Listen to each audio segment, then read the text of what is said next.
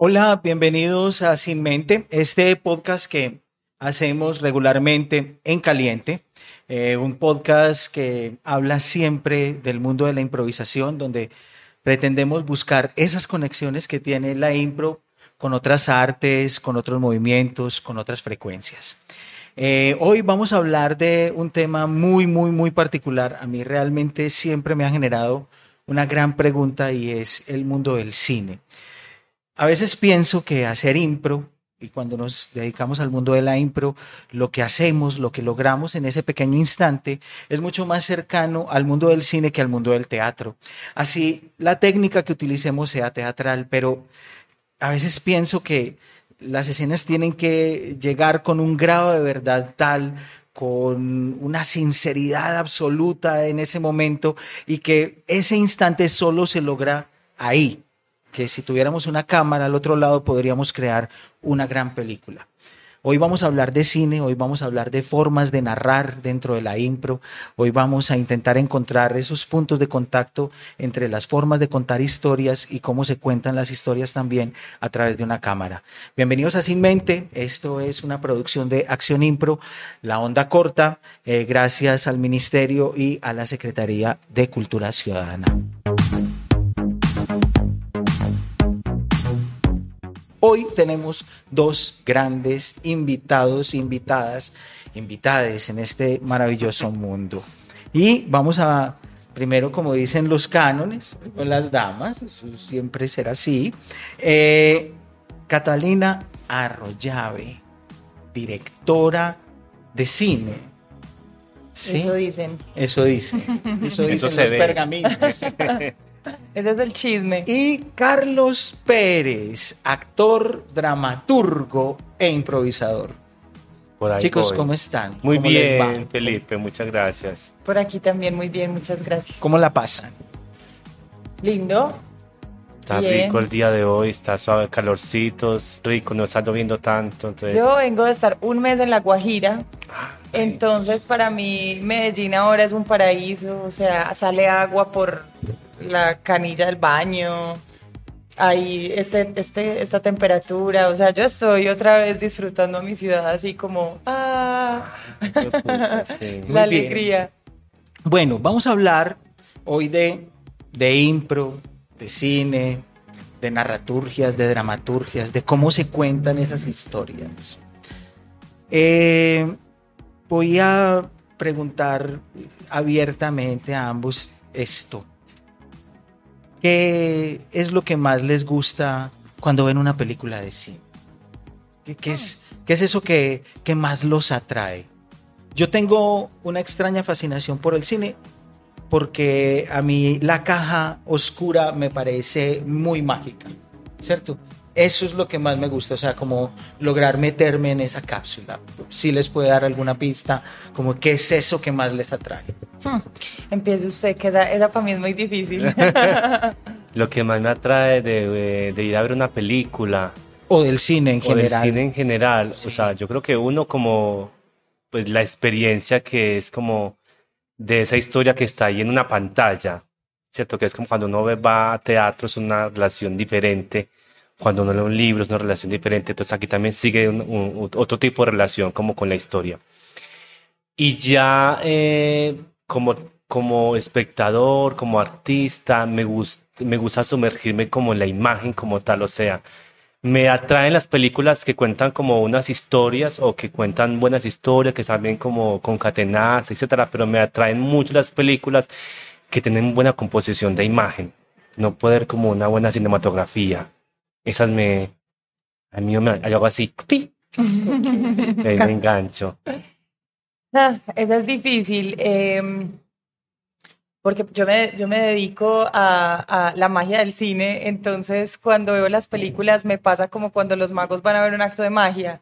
Y es que estoy así como tratando de descifrar los trucos, como esto como lo hicieron, y esto, esto qué es, y esto, y este movimiento de cámara qué, y este sonido qué, y esta actuación cómo la lograron, y son como muchas eh, operaciones matemáticas circulando en mi cabeza cuando veo una película.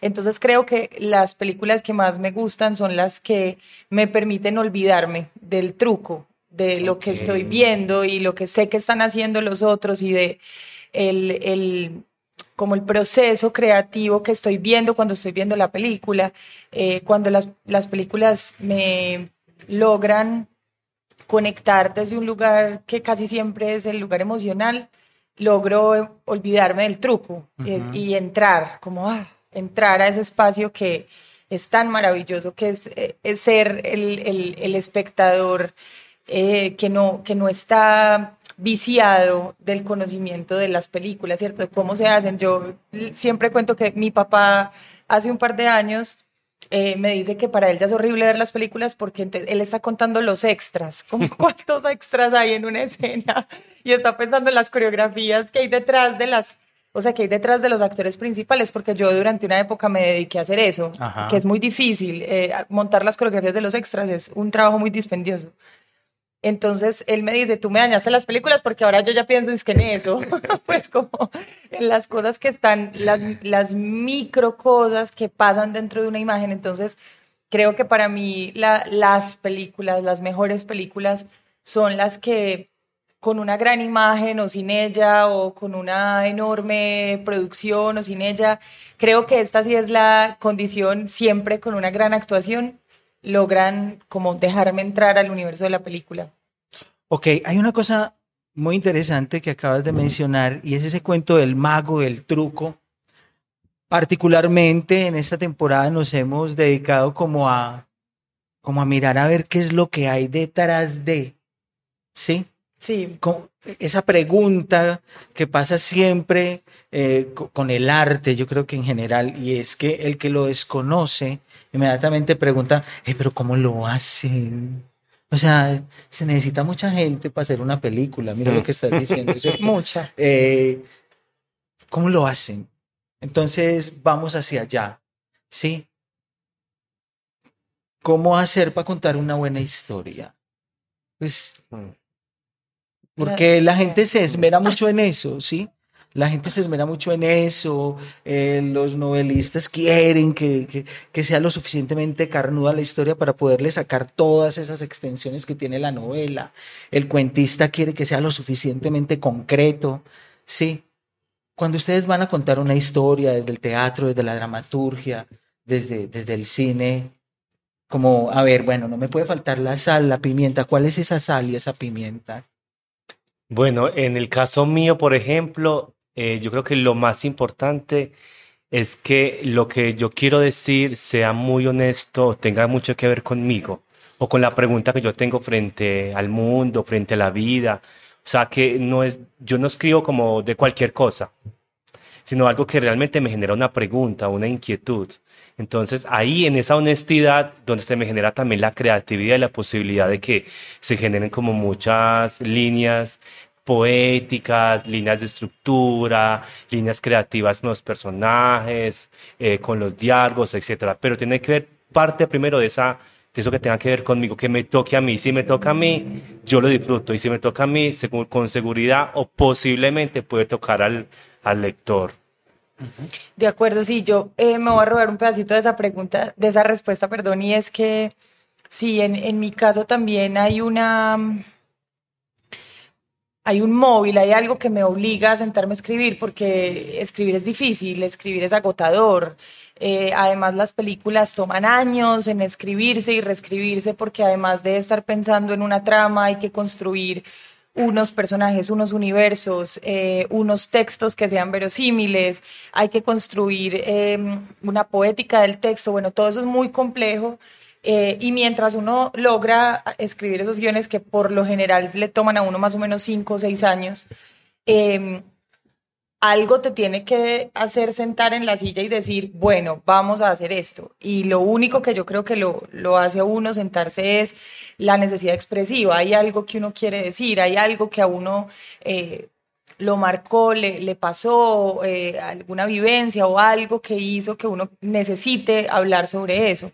Entonces, en ese sentido estoy de acuerdo, pero yo creo que también hay como un elemento esencial, eh, al menos en, mi proceso, em, que tiene que ver con los otros, eh, porque hay, hay muchas cosas que, que yo empiezo a escribir pero mi, mi, manera de seguir escribiendo, o sea, de pasar de la primera y la segunda y la tercera versión del guion, eh, tiene que ver con la conversación, o sea, de empezar a hablar con mis, primero pues yo tengo un colectivo, entonces con eh, mis compañeros del colectivo, yo hago procesos de investigación en donde hablo con mucha gente, entrevisto a mucha gente, eh, que tienen que ver con los personajes que luego voy a escribir, como tratándome de hacer como un sonido, como una música interior de la película. Entonces, yo creo que contar una buena historia, pues es, es, eh, es, la pregunta, ¿cómo se cuenta una buena historia? Y creo que todos hemos encontrado eh, respuestas distintas, porque además las historias que a uno le parecen buenas, puede ser que al otro no le parezcan buenas. Entonces, eh, creo que al menos las, las historias que a mí me interesan contar, tienen un elemento también de verdad, pues que me relaciona con ella y tienen un elemento como de una construcción, de una, de una música interior, de unos personajes que necesito alimentar de, de un universo que en mi caso casi siempre viene de la conversación con el otro. Mira, una cosa también que yo creo es que contar una buena historia, como que siento que no parte de contar una buena historia o sea, como que... no tiene esa pretensión. O sea, no tiene esa pretensión. Quizá la si es una buena historia, llegará ya, se llega a ser una buena historia es porque se va construyendo en el camino, pero el primer paso, inclusive el, el más contradictorio, es pensar, va a ser una muy buena historia, ¿cierto? Va a ser una, un, un, un, algo increíble, porque, porque eso no, eso es una mentira total, es como no eso puede ser un fracaso también, o puede ser una gran historia para uno, o puede ser una gran historia para cinco. O sea, que es una gran historia también, que es una gran historia, ¿no? Una gran historia es, es, es, aquello con lo que uno se conecta, pero como es el arte, el arte no conecta a todo el mundo tampoco, conecta a unos conecta, inclusive mi, mi, manera de escribir conecta a unos lectores y a otros no. Y, igual que pasa con el cine, imagino. Por eso también hay cines que tienen como un estilo, porque conecta con ciertos espectadores. Entonces, las grandes historias eh, se dan también con, con, el otro, así como decía Clara, y Catalina. Acabo de pensar en algo y es que mi abuela es una gran contadora de historias eh, y es una gran chismosa. Sobre todo. Y yo crecí con ella, yo crecí yendo a, pues con mi abuela en la casa de ella, yendo a, hacer visita con ella, que iba donde las amigas y entonces nos servían chocolate y contaban historias. Y yo siempre pienso en eso como eh, esos chismes eran buenísimos, o sea, todas contando, ay, ¿viste lo que le pasó a no sé quién? ¿Y cómo te parece que no sé quiéncito? Ay, el hijo de no sé quién. Y todas esas historias eran buenísimas, o sea, uno quería saber qué le terminaba de pasar al hijo de no sé quién cita. Y yo pienso en eso, como, ¿cómo contaría esto mi abuela? O sea, ¿cómo, esto cómo es un chisme? O sea, esto cómo es una cosa que otro puede contar cortica y que la otra señora va a hacer.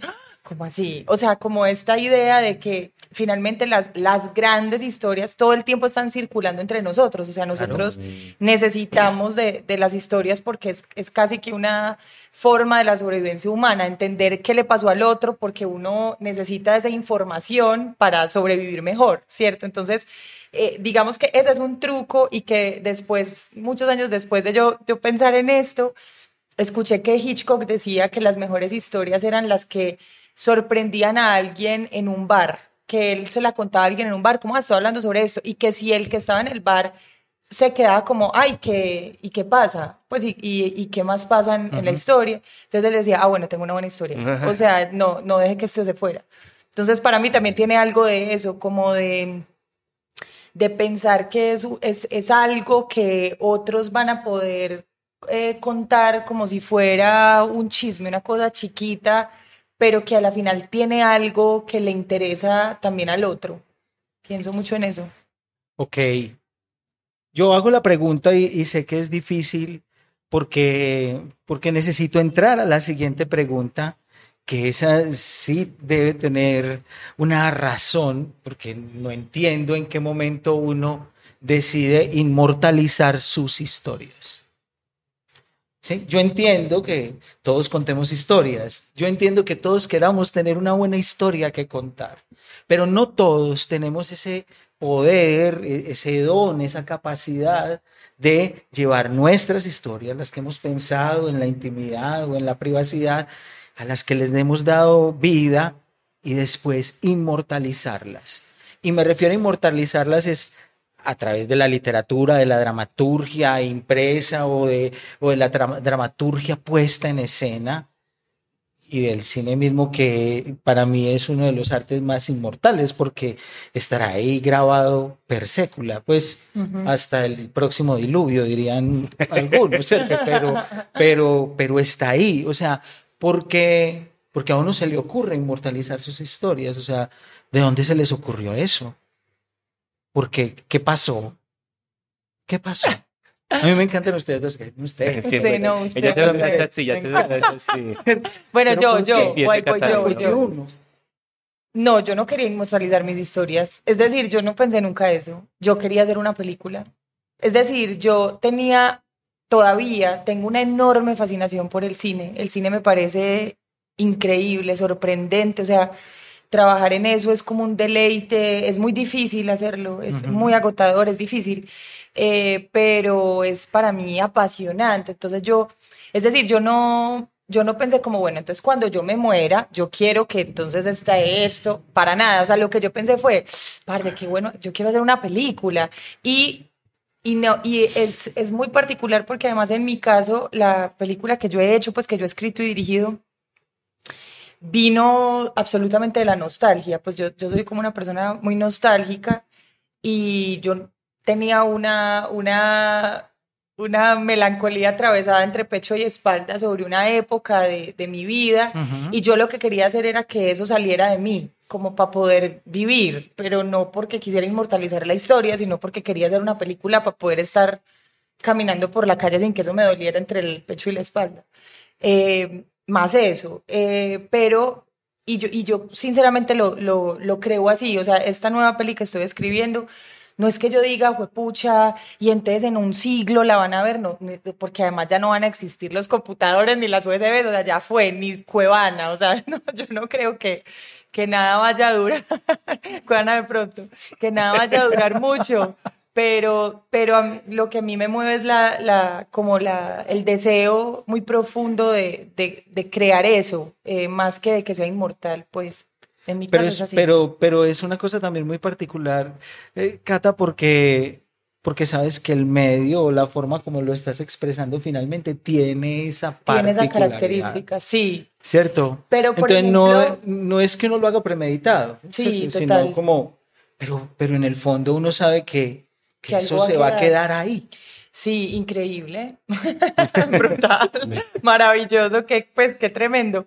Eh, yo también creo algo y es que yo tal vez soy una pesimista de estas cosas, eh, pero yo, por ejemplo, he visto grandes, enormes películas en festivales de cine, me pasa que veo películas increíbles que yo digo, o sea, esto es, sí, esto es espectacular.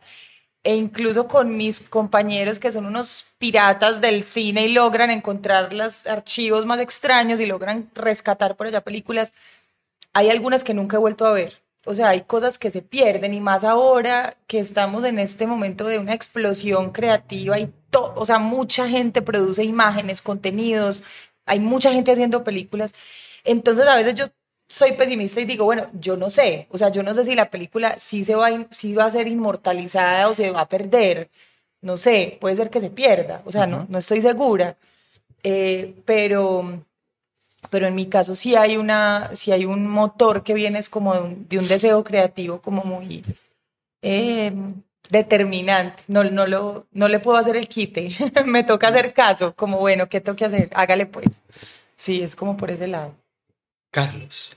Carlos. A ver, esa, yo tampoco creo que uno, uno elige, elige eh, escribir o elige crear para ser inmortal.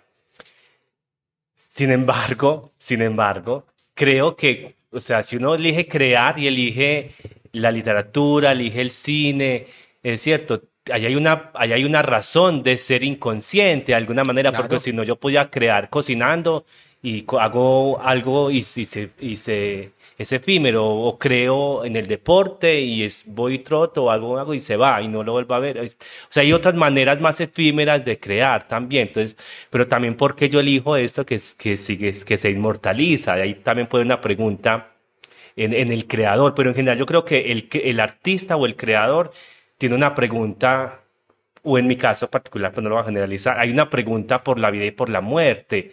Y creo que esa pregunta se pone ahí en la creación y eso ra- radicalmente hace que, que lo que uno busque se quiera extender y se quiera, que quiera extender sea por, por, por los méritos creativos o se quiera extender por el ego, se quiera extender porque la, por la visibilización o porque lo quieren le encanta. O sea, uno puede encontrar miles de excusas, pero, pero el acto creativo en sí, yo creo que sí es un acto que busca hay una pregunta con, esa, con ese término de la inmortalidad, ¿cierto? Pero para mí no es tanto la inmortalidad, sino que tiene que ver con la vida y con la muerte.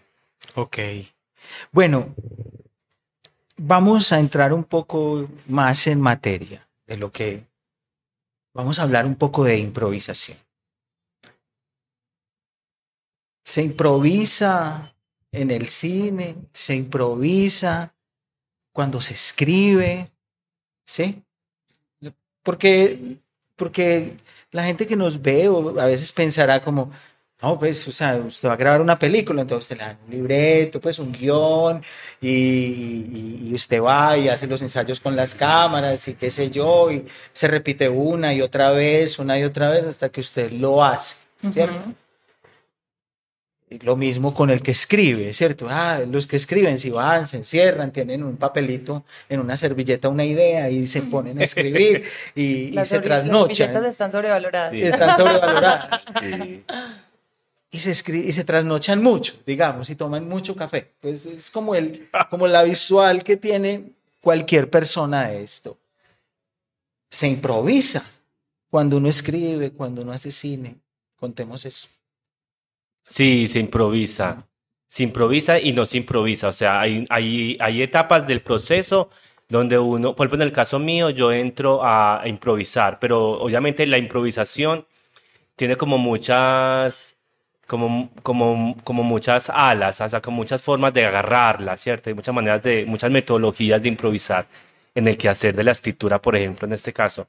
Eh, entonces, que hay, una etapa que es improvisar, que tiene que ver inclusive con el pensamiento o con la sensación. También yo improviso con la sensación, ¿cierto? Como dejo que suceda algo y, esa sensación me lleva a la escritura. También improviso con las palabras, a juego de palabras, improviso con las imágenes, ¿cierto? Y hay un momento en que comienzo a improvisar historias, a, a, a pesar de que las enlazo desde la mente, pero así que sin que sienten, un rumbo. Y luego llega a un punto en que la improvisación ya hay que dejarla al lado para entrar a hacer una lectura externa y seguramente volverá uno a la improvisación. O sea, creo que siempre va a estar, pero, pero es eso creo que son como etapas en mi caso. Creo que son como etapas y, y agarradas desde, muchas esferas. Eso que te decía desde la improvisar desde la emoción es como parecía como parece como muy raro, ¿cierto? Pero a mí me funciona.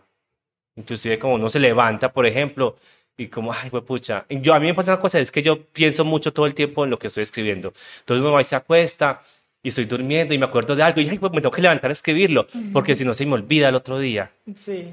Entonces tengo que levantarme, escribir, ah, así te dan un papelito hacia el lado de, de la cama. En una servilleta. servilleta en un, una, copiar uno, uno, mantiene así una tulita de servilletas. Tomemos como sí, Porque si no, esa idea se va al otro día, uno me ha pasado que no la copio y después ya me acuerdo. Y me pasa también que al otro día vuelvo y la leo y digo, ay, eso tan, pues no era. Pero si no lo hubiese copiado, hubiese sido peor. claro, entonces también es como esa improvisación con el tiempo también podría agarrarse eso de improvisar con el tiempo. También estamos jugando ahí a que el tiempo nos, nos coja y nos suelte. Bien. Bueno, yo, yo creo que en el cine, voy a hablar del cine colombiano porque el cine es como muy, muy grande. No, nuestro cine. Em, voy a hablar del cine colombiano contemporáneo, que es, que es bien específico. En el cine colombiano contemporáneo cada vez se improvisa más. Eh, creo que em, a ver, nosotros digamos que venimos de una tradición en donde, así como tú decías, eh, teníamos como unos guiones, unos textos eh, fuertes que actores que casi siempre venían de las escuelas del teatro, de la televisión, interpretaban en las películas y nosotros filmábamos eso y de alguna forma lográbamos, intentábamos eh, que eso funcionara. Ahí creo que el nivel de la improvisación del cine tenía que ver con otras cosas, con la luz, con la cámara, con, bueno, otras cosas. Em, pero, eh, pues, y Víctor Gaviria tiene todo que ver con esto, que Víctor está influenciado por el neorrealismo italiano. Víctor em, eh, creó realmente una, una corriente en la que se improvisa mucho. en la que la improvisación es casi que el eje transversal de la escritura de las películas, porque digamos, y pensemos en, en La Vendedora de Rosas, hay un documental increíble que se llama Poner a actuar pájaros, en donde eh, Víctor muestra como el proceso, o bueno, Ervin Gogel, que es el productor de Víctor, muestra cómo fue el proceso creativo de La Vendedora de Rosas, en donde ellos estuvieron ocho meses viviendo en una casa donde improvisaban todos los días. ¿Qué improvisaban? Escenas que Víctor había escuchado de ellos mismos sobre su vida. Entonces eso luego lo ponían en escena y lo jugaban como una improvisación. Digamos que una improvisación muy básica en donde había un objetivo y ya. O sea, un objetivo tú, un objetivo tú, acción, dale. Y eso arrancaba a funcionar. Y a partir de esos textos que iban naciendo en esa improvisación, Víctor reescribía y esa es la película, o sea, La Vendedora de Rosas es el resultado de ocho meses de improvisación sobre los textos que inicialmente Víctor encontró de, de, las situaciones que ellos le plantearon. Entonces, esa película y el método de Víctor eh, pues ha tenido una resonancia muy importante, sobre todo en el cine antioqueño, más que en el cine caleño o en el bogotano, que, que, se parece más a esa primera escuela en donde hay un texto más formal, en donde hay una interpretación más rigurosa de las palabras que están escritas. Pero en el cine de Medellín, yo digo que es porque todos somos hijos de Víctor, no hay nada que hacer, o sea, todos crecimos fue viendo esas películas. Eh, hay una corriente muy importante que cree en la improvisación como una forma de encontrar la historia. Entonces, por ejemplo, Los Nadie, que es una película en la que yo trabajé, eh, fui asistente de dirección en esa peli, eh, nosotros básicamente lo que hicimos fue encontrar los personajes a punta de improvisación, porque cogíamos como personajes que, que en el casting encontrábamos interesantes y empezaban a hacer unas improvisaciones. Entonces el casting era pura improvisación. Luego Sebas tenía escritas eh, pues como una línea temática importante, pero eso iba a ser un corto y a partir de encontrar los personajes él decide que va a ser un largo y muchas de esas escenas se construyen también a través de la improvisación.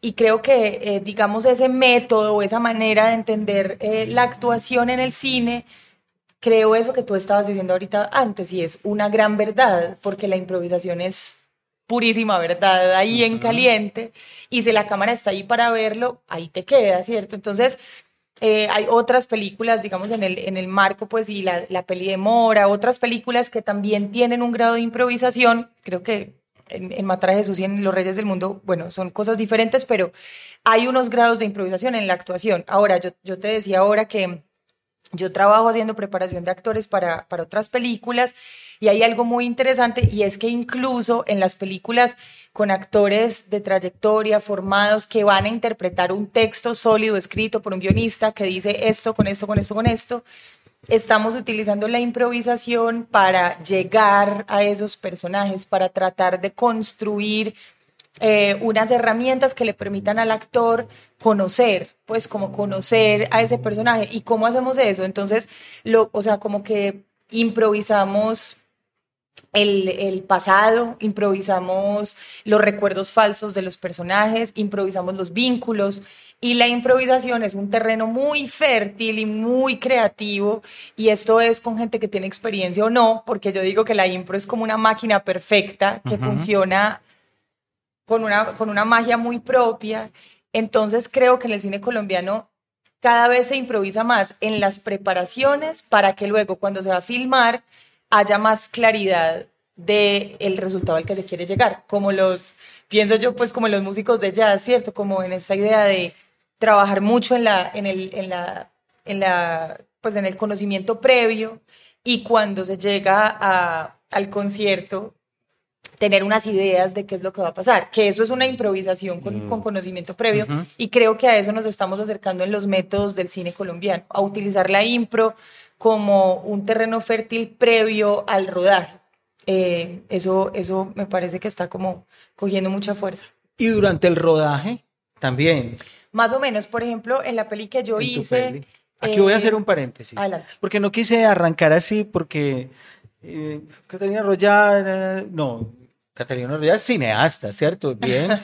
porque para no marcar a las personas con, con determinadas obras, porque, ah, esta es la de... Ah, sí, sí, a mí me pasa eso. A mí eso no me gusta mucho. Qué bueno. Entonces, eh, para los que no lo saben, para las personas que nos ven, Catalina Arroyave, directora y escritora de una película del 2019, ¿cierto? Los días de la ballena. una película hecha en Medellín, muy Medellín, una película muy Medellín, eh, una película muy punkera, ¿cierto? Como con una sensación muy urbana, muy interesante. Para los que no la han visto, véanla por favor. Eh, está, creo que está en RTBC, incluso. RTBC Play, sí. Y eh, para los que la vieron, creo que también es un momento para volverla a ver, porque tengo una sensación con la peli, Sí. ahora que la volví a ver. Y es que la pandemia no nos dejó disfrutar mucho como de la peli, o sea, como que, como que no hubo mucho voz a voz con lo que venía de la peli ahí. Mira que, o sea, nosotros tuvimos una, de hecho yo me siento muy afortunada porque estrenamos antes de la pandemia y pudimos hacer, al estreno de nuestra película fueron seis mil personas, o sea, una cosa inédita ¿Y dónde fue? en el Parque de los Deseos. Hicimos una proyección bien. pública en, en, una, en un evento que se llama la Semana de la Juventud y fueron seis mil personas. Yo no podía creer y casi me muero, pues, además me dio fiebre, o sea, casi me muero de verdad. Eh, fue muy impresionante. Eh, pero digamos que para, para volver al tema de la película, de la, de la improvisación, Ujú. eh, mi trabajo, yo lo que hice fue que yo escribí el guion muchas veces. eh, en eso hay un trabajo de improvisación silenciosa, como lo que estaba mencionando Carlos. Pero cuando ya llegamos al trabajo con los actores, yo ese guion lo improvisé todo. Es decir, yo jugué con los actores las escenas Ah, y a guion. partir, ese guion que estaba ahí, como que lo pasé por el filtro de la impro para que también ellos pudieran como vivir el texto dentro de su propio cuerpo, o sea, que ellos pudieran encontrar el texto y encontrar como las palabras eh, propias y las que no eran propias o las que no podían pasarles a ellos o las que ellos me decían, esto no es, o sea, esto no es verdad, ella no diría esto, esto es esto que esto se está inventando. Yo decía, listo, stop, detengámonos, volvamos a mirar y jugábamos y era como, ah, esto es mejor. Y ellos siempre tenían unas ideas que a mí me gustaban. Entonces, eh, toda la peli, digamos que está improvisada de alguna manera, pero cuando llegamos a rodar, llegamos a rodar lo que ya habíamos acordado, digamos, en ese proceso de preparación previa. Entonces ahí no hubo, no hubo improvisación, ahí ya sabíamos qué era lo que íbamos a filmar. Ok. Hay una cosa, voy a aprovechar este momento porque no, no, no me lo perdonaría, porque en estos días he tenido esa pregunta con respecto a ese nombre tan extraño que son los actores naturales. ¿Sí? Y yo lo entiendo, o sea, no lo comparto, pero yo lo entiendo en la medida de que para muchos directores puede ser muy poco natural la forma de actuar de muchos actores de las tablas, porque somos exageradamente eh, dramáticos y expresivos y gestuales, ¿cierto? Pero Que han entrenado para eso. sí, claro, para que se vea Para a que se vea, para que se distancia. escuche, claro. Sí, entonces hablamos durísimo, o sea, bueno, en fin. Abrimos los ojos así. Abrimos los ojos, levantamos unas cejas rarísimas, en fin, no nos quedamos quietos. Entonces, ese, pero, pero, pero tengo una gran contradicción con ese término, pues porque, pues porque parte de la poca naturalidad que tiene. Entonces es como si, como si el, como si actuar no fuera una cosa natural. ¿Sí? ¿Cierto? Lo digo porque esa es como esa separación entre una persona que nunca ha actuado. Lo que dicen los gringos es chévere. Actor Sí. por primera mí me vez. Actor por primera ese vez me parece- encanta. a mí también me gusta Sí. Es mucho. muy linda. First time actors, así lo dicen Sí, ellos. Muy lindo. ese me parece Ese me mucho más noble, sobre todo con el, con el oficio, claro, porque, Claro. porque también hay muchas voces, ¿cierto? Muchas voces que dicen, pero ¿por qué no actúa gente que actúa? O sea, Claro. los que actúan nunca vamos a actuar en una peli, pues porque los que actúan no somos naturales para actuar. Entonces siempre actuarán los que no, Que no son nat- actúan, los los que- que, no act- pues, Los que sí no- son, los que sí son naturales. los que sí son naturales, pero es mal decir como van a Sí, actuar sí. los que no actúan, pues porque es- está mal, porque cuando vemos la peli actúan demasiado. O Sí, sea, o claro. por lo menos, o por lo menos lo creo, por lo Ujú. menos entro en, entro en ese viaje, como tú lo decías ahora. Es, Sí, es eh, tema. hablemos de, hablemos un poco es de, de eso tan extraño que pasa aquí, porque no lo siento en otros lugares. Entonces, estuvo claro. indagando incluso y uh -uh. Más o menos. Entonces, mira, es que esto es, esto es tremendo. O sea, porque, eh, a ver, el término de actores naturales lo acuñó Víctor. O sea, Víctor, porque la forma en la que él hacía películas era muy particular. O sea, si yo llego a una, era casi para mí como una situación antropológica. O sea, si yo llego a una comunidad, por ejemplo, de pescadores, esta era la idea de Víctor, si yo llego a una comunidad de pescadores y voy a hacer una película sobre pescadores, entonces lo que yo voy a encontrar en esa comunidad de pescadores son los que llaman la atención de los demás porque, por ejemplo, cuando están contando una historia, logran que los demás eh, lo, los miren y, y estén como atrapados. Entonces, a eso él le decía un actor natural como una persona que naturalmente tiene un poder eh, de interpretación. Y por eso la cachetona o todos esos actores de, de, de, por ejemplo, de La Vendedora o el mismo Ramiro Meneses en Rodrigo sí, de, claro. eran unas personas que tenían un, un, magnetismo muy importante. Entonces él decía, ese es. Eso es este natural. Es, esto es, este man es un actor, dentro de este contexto, es como un actor natural, de la, del, pero del contexto. Dentro de ellos es de, actor. Eso, dentro okay. de ellos es actor. Pero esto venía de la idea de voy a hacer una película que representa este contexto, claro. ¿cierto? Entonces, ahí nace como la idea de, de los actores naturales. Entonces, pero como esto nació en Medellín y, bueno, Víctor es muy famoso, etcétera, entonces empezamos a, a utilizar este, este término eh, que a mí también me parece muy, muy problemático, eh, porque además yo amo a los actores eh, formados, me parece que la gente que hace bien eso es muy maestra, o sea, yo respeto muchísimo a los actores formados y, y, y, sobre todo a los que veo que pueden hacer ambos registros, eso me parece así como me les quito el sombrero tres mil veces.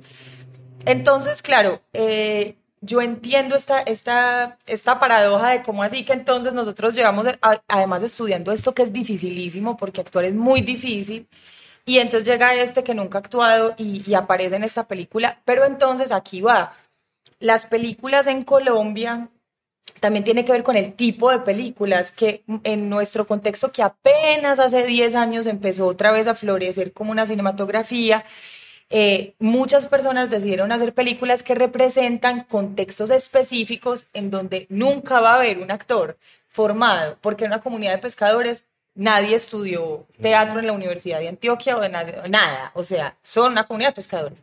Entonces, cuando alguien quiere hacer una película sobre esa comunidad de pescadores, busca un actor natural, o sea, una persona que dentro de esa comunidad pueda ser un otro que es muy similar a sí mismo, ¿cierto? Uh -huh. Entonces, pero es por el tipo de películas que, digamos, están orientadas a contar realidades en donde es muy difícil que haya un actor o alguien que, por ejemplo, viniendo de una academia en Bogotá, pueda interpretar a un pescador. Es, es, o se vaya a ir eh, dos años a aprender a tirar exacto. un, un trasmayo, pues. Y que además se, se broncee uh -huh. y deje de comer y le salgan las cosas en las manos que el cine necesita porque el cine no como el teatro cuenta con la imaginación, sino que tiene una cámara que tiene que ver las manos que tienen los callos de los pescadores.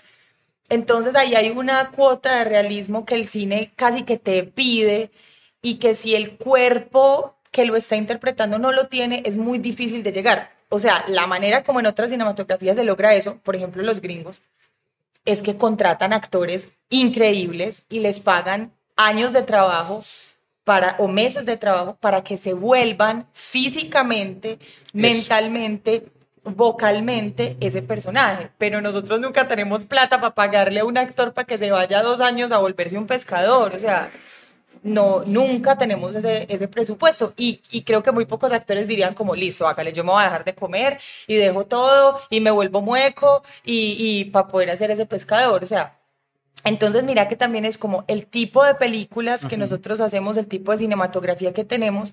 Y también el hecho de que digamos nosotros como venimos educados por una cinematografía eh, pues norteamericana que se hace con unos presupuestos muy distintos a los nuestros, entonces tenemos la idea de que cualquier actor puede ser cualquier cosa. Y sí, yo creo que sí, pero sí tiene mucho tiempo de preparación. O sea, yo si cojo una persona de una escuela de, de Bogotá y le doy un mes para que sea un pescador, le va a costar mucho trabajo. O sea, mucho trabajo. Aprender el, el, el el, pues como el, ¿cómo es que se dice esto? El biolecto, el, no me acuerdo, es, hay una palabra para eso, como la manera como habla el pescador, las expresiones que utiliza, la, la, la música de sus palabras, su cuerpo, sus expresiones. Entonces, ahí es donde empieza a aparecer como este tema de relación de presupuesto, estética, tipo de cinematografía, tiempo, tiempo etcétera.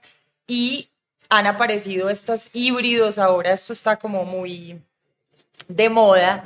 Y es, muy interesante. Unos, híbridos entre actores que están actuando por primera vez y actores que llevan un tiempo, pues o sea, que son actores formados, que para mí esos son unos híbridos bellísimos y muy interesantes porque se alimentan. Entonces, por ejemplo, un actor que... En tu peli lo hiciste. En mi peli yo lo hice eh, y he trabajado en varias películas que lo están haciendo, que es como un actor que, por ejemplo, tiene mucha experiencia con el manejo de la voz, con el manejo del cuerpo, con el manejo del texto, se encuentra con un actor que es del contexto que se va a representar. Por ejemplo, Coco, lo que les decía de, Coco, eh, que es un gran actor de la Candelaria, y tenía que interpretar a un eh, animero de Puerto Berrío.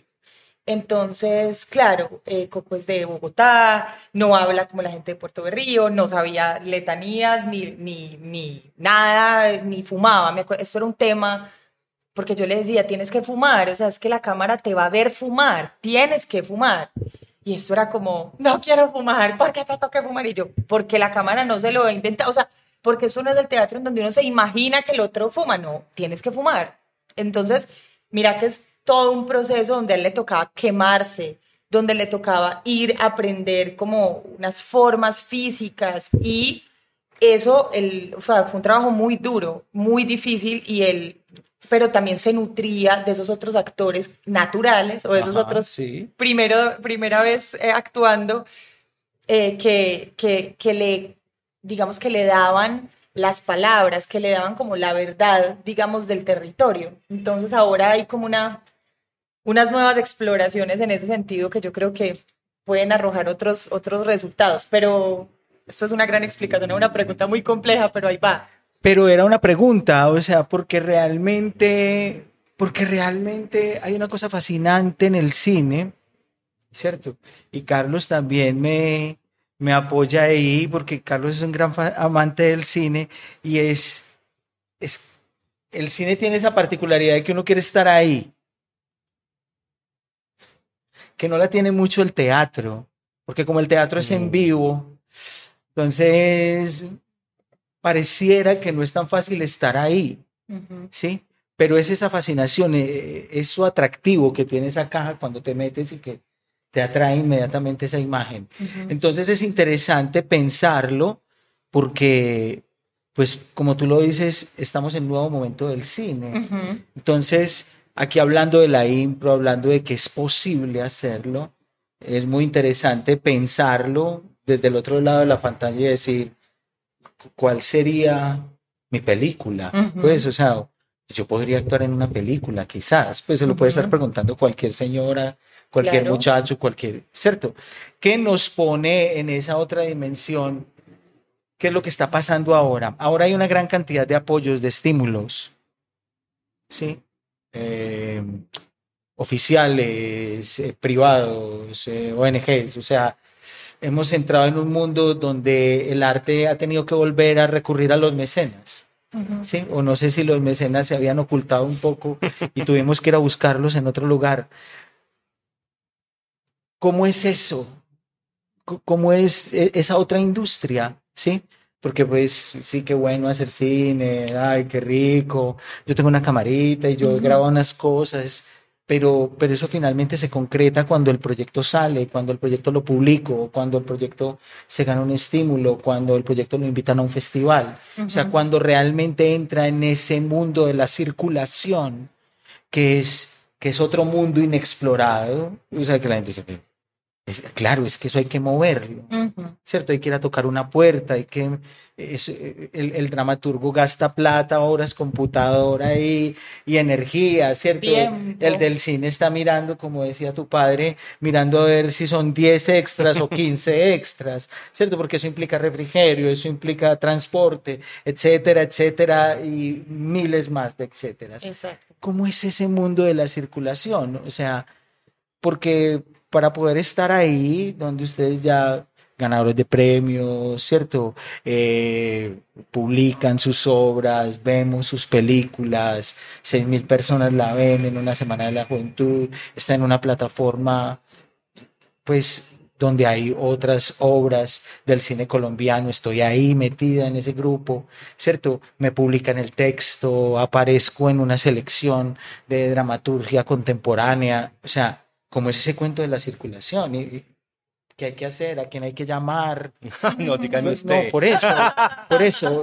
Quiero que nos pase la eso. libreta. Sí. Contemos eso, porfa, porque el camino, ese camino es muy bonito y es muy difícil. Yo eh, siento que de alguna manera, pues, nos, uno que es eh, como creador independiente, como emergente, uh -huh. que está ahí formándose su carrera, eso no hace parte como de la industria, sea de la industria audiovisual, o sea, de la industria eh, teatral, porque también existe, ¿cierto? La industria literaria, o sea, es como de es, esta categoría como de, de, creadores es una autogestión, o sea, uno está ahí en la lucha de la gestión.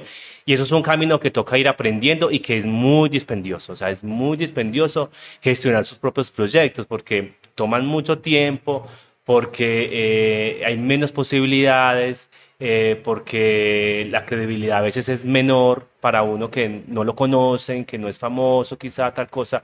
Entonces es de pura autogestión. Y, de alguna manera, eh, pues eh, pegarse de lo que de lo de las de las ventanas que hay ahora es eso sea pues como los festivales eh, en el caso pues de la escritura mostrar su obra. O sea yo pienso que uno tiene que, es que a mostrar su obra sea en un festival sea en una plataforma sea a su propio canal de YouTube sea su propia su propia exposición presentar esta convocatoria mostrar la obra. Creo que para uno es como lo más importante ya llegará al, al, algún mecenas que lo vea, seguramente, le dirá, venga para acá, conversemos, o quizá no llegue, pero la propia autogestión busca es mostrar su obra en los rinconcitos pequeñitos o mayores donde sea. Eso es como creo que el camino, por lo menos del que yo he sentido que, este proceso independiente tiene. Y, y escribir diario. Y escribe, sí, o sea. Pues no se escribe para el concurso, no, no, no se hace el proyecto para el, pues, para la convocatoria, no, es, es un camino que ha venido ahí dándole y que se le atraviesa la convocatoria y uno dice, creo que ya está listo. O uno, la, o uno tiene una idea, la, escri la escribe y dice, listo, me voy a presentar a la convocatoria de este año o del otro año, dependiendo del tiempo. Y quizá le meto más el, el, el acelerador, ¿cierto? Le meto más para que, para que pueda alcanzar el tiempo y probar a ver si sí funciona. Creo que también, yo, yo creo que uno también trabaja para eso, de uh -huh. alguna manera, porque si no, si no los, las maneras, las maneras de, sub, de subsanar son más, son más difíciles a veces.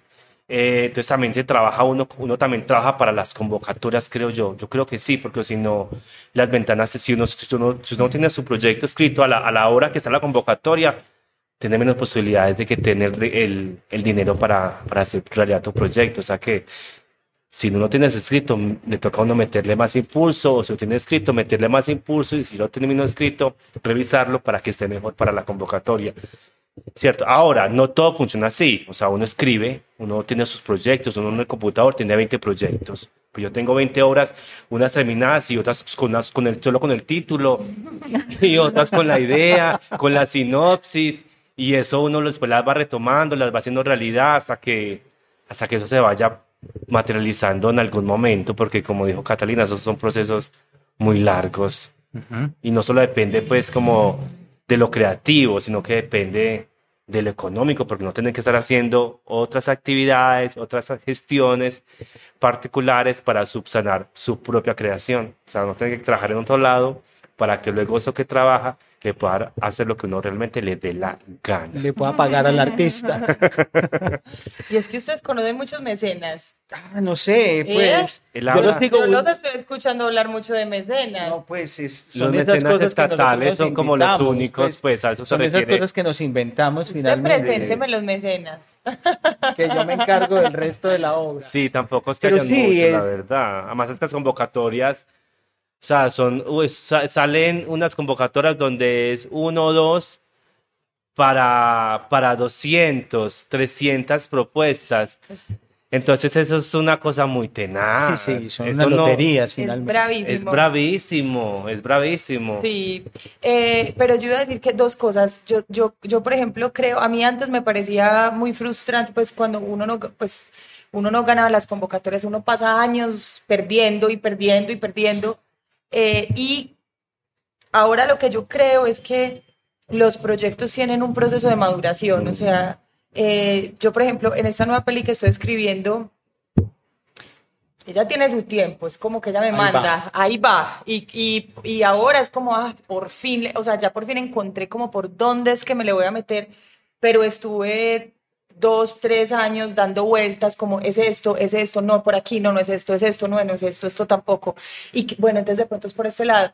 Entonces, y mientras eso pasa, uno pierde y pierde y pierde en las convocatorias hasta que en algún punto uno como que le encuentra el camino y, de- y ahí, cuando el proyecto ya tiene un cierto grado de madurez, es fácil o es más fácil, fácil no, pero es más fácil que aparezca el dinero, la convocatoria, porque claro, el- la madurez de los proyectos también se siente. Yo, yo he sido también jurado de convocatorias y es como, o sea, yo sé que a esto le has trabajado dos meses y esto tiene tres años detrás, o sea, se le siente, pues porque los proyectos van creciendo también con el empeño de, los creadores. Entonces, eso por un lado. Y por el otro, el tema de la circulación. En Colombia hay, hay algo pues increíble para el cine que es el Fondo para el Desarrollo Cinematográfico. Es el concurso para el que todos trabajamos, eh, en el que intentamos, eh, pues todos creo que participamos. eh, ganar es complejo porque se presenta mucha gente. Eh, y hay unas categorías específicas para la circulación. De hecho, hay un estímulo para las películas que se logran estrenar en salas de cine. Entonces, digamos que tú hiciste tu película y si logras que un distribuidor te diga, listo, yo le pongo su película en una sala de cine y van seis mil personas que hayan comprado un ticket, pues una boleta, el fondo te da una plata. Y esa plata ¿Es para qué? Para que tú hagas unos afiches, para que le cuentes a la gente que la película está en salas de cine. Ahora, el camino de la distribución que tú mencionabas, claro, hay, hay muchos festivales internacionales, nacionales, locales, eh, pero hay unos, en el cine hay unos agentes que se llaman, bueno, agentes de venta o distribuidores que lo que hacen es ocuparse de que las películas pues logren llegar a esos festivales, porque eh, uno, pues digamos que uno solo también lo puede hacer, pero eso es muchísimo trabajo, mucho trabajo. Entonces, hay unos, unos agentes especializados en eso, en- tienen como unos catálogos de películas y dicen, listo, entonces yo me voy con estas películas y trato de meterlas a festival o de y voy con esto, digamos nosotros con la ballena. eh, casi que hicimos un, pues un camino muy independiente, nosotros no sabíamos ni siquiera que eso existía, o sea, nos fuimos así con la, con la mochila de la película, así como, bueno, ¿y ahora qué? Eh, pero nos dimos cuenta en el camino de que hay, hay gente que está especializada en eso. Entonces, es lo que tú dices, uno como que con el tiempo va encontrando como, ah, es que la gente hace esto así, pero pues son años de, de ir al festival y decir, ah, es que esto era esto, mira, esto era no sé qué. Es, es, es, un, es un proceso, pero los caminos de distribución en el cine colombiano existen y, y hay... eh, pues los estímulos automáticos, o sea, hay como unas formas dentro del Fondo para el Desarrollo Cinematográfico que contemplan esa distribución. Ok, aquí vamos. Bien, bueno, vamos entonces, ya estamos aquí entrando al final, me hacen la seña, me pasan la campana, haremos unas preguntas muy cortas. Hay una campana. Hay una campana, pero es, es una campana más para mí, no se preocupen. Pero haremos unas preguntas muy cortas, de lo primero que se les ocurra, ¿sí? Muy improvisadas, muy, muy improvisadas. Eso es trampa. Eh, Ustedes no son improvisadores. No, No, pero eso no es lo mismo. La, pero no la y ante ese micrófono acaso no es lo mismo. Además porque no hay personajes, nosotros No, aquí no, estamos no. de verdad. Bueno, Sí, no, no te preocupes. Aquí Eh, somos eh, naturales. aquí son actores naturales. Sí. Eh, ya que estamos hablando de cine, ¿cuál es la película que más les gusta? Ay, Dios mío. Sí. Rota la campana. La que más, no, la que, una sola. La que te gusta. No, la primera que se te viene a la cabeza. Cuando hablas un poquito, cuando hay una sola, ya que hago entre esta y esta, no, ya hay muchas en la cabeza, a una sola. Bueno, ¿Cuál es esa primera que se viene a la cabeza? Me gustan los sueños de Akira Kurosawa. Muy bella. No, yo voy a decir una cosa muy nerda. Ay, pero también tenemos nerdos que nos ven. Entonces, además es interesante porque, ¿qué, qué dijo? ¿Eso qué es? No, y mucha gente puede ir a buscarla. Ahí, ahí, a mi persona de Bergman es una película que me gusta mucho, pero eh, la primera que pensé no fue esa, la primera que pensé fue, hay un director que a mí me encanta, que se llama Noah Baumbach, eh, que es un director eh, norteamericano contemporáneo, y hay una película que él tiene que se llama El calamar y la ballena, que es una película de unos niños viviendo la separación de sus padres, que es una peli bellísima. No sé, esa fue la primera que se me ocurrió y di como, ay, mira, no sabía que esa peli me gustaba tanto, pero eh, es, esa, pues digamos que esas dos se me ocurren Ok, haciendo trampa porque era una sola. ok. Eh, están haciendo, eh, va- van a hacer su próxima película y vas a escribir tu próxima obra de teatro. Y, y dame esa, ¿qué es lo, lo primero que ves? ¿Sí? O sea, ¿qué- ¿cuál es esa primera imagen? Entonces, ¿cuál sería tu primera eh, acotación? ¿Cuál te sería tu primera didascalia? ¿O qué sería eso primero que nos mostrarías? Ya, lo primero, como parce, siempre he querido poner, mostrar un triciclo de para atrás. Así empieza mi película. ¿Qué sé yo? Estoy diciendo cualquier cosa. Esa, esa imagen generadora, eso que se viene ya a la cabeza, que uno lo tiene. Un perro, Un perro. un perro. A mí me gusta mucho los, trabajar con los animales y escribir con los animales, pero nunca he puesto un perro, siempre he trabajado con gatos, aves. Eh, sí, pero perros no, creo que pondría un perro. Yo estoy escribiendo una película sobre una adolescente que tiene una crisis de fe cuando entra en su despertar sexual. Y, eh, y la, estoy trabajando sobre eso, sobre una chica súper católica y la primera imagen que tengo escrita es como el, el padre que le está acercando como la hostia la- a la boca carnudita y que ella está como eh, saboreando casi que la hostia, como en esta sensación medio extraña de la adolescencia de que todo está muy despierto en el cuerpo, pero ella tiene una relación de sentirse como la hija privilegiada de Dios, eh, que, que va a entrar en una crisis tremenda porque eh, el deseo va a venir a hacerla pensar que Dios ya no la quiere. Ok, hay que verla. Eh, ¿qué, qué es lo que más les gusta de lo que se comen en el día a día? Esa la puedo responder yo primero. Sí. La arepa con aguacate. Aguacate. Amo la arepa con aguacate y sal y un poquito de limón y un poquito de cilantro. El chocolate negro en agua sin azúcar y el pan integral. Es lo que más como en el día y lo que más me gusta. Ah, no, pero yo también hice una trampa. Yo lo que más tomo en el día es café. Es mi vicio más Sí. rotundo. Sí, claro, pero, pero es un vicio. Ese sabor, es ese sabor del día que uno dice, ay, qué rico Sí. eso. Una arepita con aguacate. Una arepita con, lo que pasa es que la arepita con aguacate es esporádica, en cambio el café es permanente. sagrado. Ok, y ahora entonces viene eso. ¿Pondrías una arepa con aguacate alguna vez en una peli tuya? Por supuesto, está, estoy en ello. Claro. ¿Qué hay del café en una, qué De hay de un chocolate. chocolate en una obra de teatro? Eh, a ver, creo que no lo he puesto, pero sí lo pondría. Sí lo pondría, claro. No es que el chocolate... El chocolate es... No, eso es de locos. Yo no puedo vivir el chocolate sin el pan. Y, remojando el pan. No, el No. pan me gusta de hacerlo de todas las maneras. Yo... Ah, tú haces pan. No, no, no. Ah. a- a prepararlo, lo he intentado, pero no tengo el horno todavía exacto. Bueno, pero no, yo la- ponerlo, ponerle de todo, yo lo he hecho de todas las maneras, desde dorarlo, desde, desde aceites, desde mantequillas, desde mermeladas, desde vegetales. No, yo soy, yo mal. A mí me, ¿quién me quieren regalar? Regálame en pan. Y ahora al revés, si hicieras una película de cine, ¿cómo se llamaría esa película? Eh, en este momento se llamaría Visible o Invisible. ¿Visible o invisible? Y si te escribís una obra de teatro y la dirigís, porque sé que dirigís actores, entonces eh, es, es muy cercano, ¿qué te montarías? ¿O montarías algo propio o qué harías? Hmm. Yo escribí una obra de teatro cuando estaba en el colegio, Ajá. a los 15 años escribí una obra de teatro que se llamaba Tomate. Y era sobre una, bueno, era una cosa terrible, pues era sobre una mujer que quería abortar.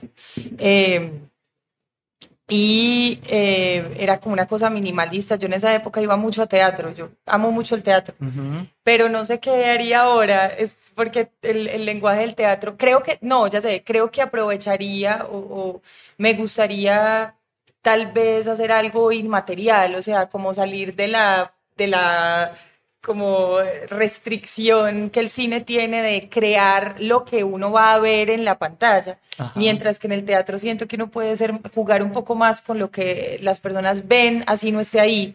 Entonces tal vez haría algo con los sueños o con la fantasía, Tra- tal vez haría como un trabajo más metafórico en esa obra que escribí hace muchos años. Era, había, pues era un espacio negro con una canasta de tomates y unas escaleras, no había nada más. Eh, de pronto volvería a trabajar como con lo que no se ve. Eso me gustaría. Bueno, y finalmente, la de rigor. ¿A qué no le ponen mente en su vida? Esto se llama sin mente. ¿Qué no tiene mente en su vida? ¿Qué no se piensa? Que no se piensa, eh, yo no pienso en la comida. Yo no lo, o sea, no, eso es como que no lo pienso, es como que yo voy con la comida. O sea, no, no, no le pongo mente a la comida, yo voy con la comida. Somos como uno y con otro, somos uno y otro. Ok, Gata, ¿a qué no le pones mente? A bailar. Me encanta bailar. Bailar sin mente. Me encanta bailar sin mente. Eh, Peter sabe, por allí está. A mí me gusta, me gusta mucho bailar y de hecho creo que me gusta tanto bailar porque lo hago sin mente, porque descanso. Como, ah, por fin, un espacio en donde no hay que pensar, sino Ok. que puedo solo disfrutar. Bueno, Carlos, Cata, mil, mil gracias por esta conversación, Muchas gracias. por este encuentro, más que, más que una entrevista, es un encuentro. Un es- encuentro, yo mire que yo no, no conocía a Catalina, Sí, pues, no o sea, en persona, Carlos. en persona, en las redes sí, Sí, pero en claro. persona Yo no. no, yo tampoco. Yo estoy ya. fascinado de conocer ya un personaje todos. del cine. Eh, qué bueno, muchas gracias, Pipe. Bueno, eh, mil gracias, mil gracias por esta invitación. Después quizás sigamos hablando de lo mismo o de otras cosas que nos atraviesen la vida. Y a todos ustedes por vernos, por escucharnos, mil gracias. Recuerden, esta es la tercera temporada de Sin Mente, donde nos volvimos una especie como de video podcast y seguimos indagando. Vamos a seguir indagando en cómo se atraviesa la impro en otras artes, en otros movimientos. Nos vemos en una próxima ocasión. Chao.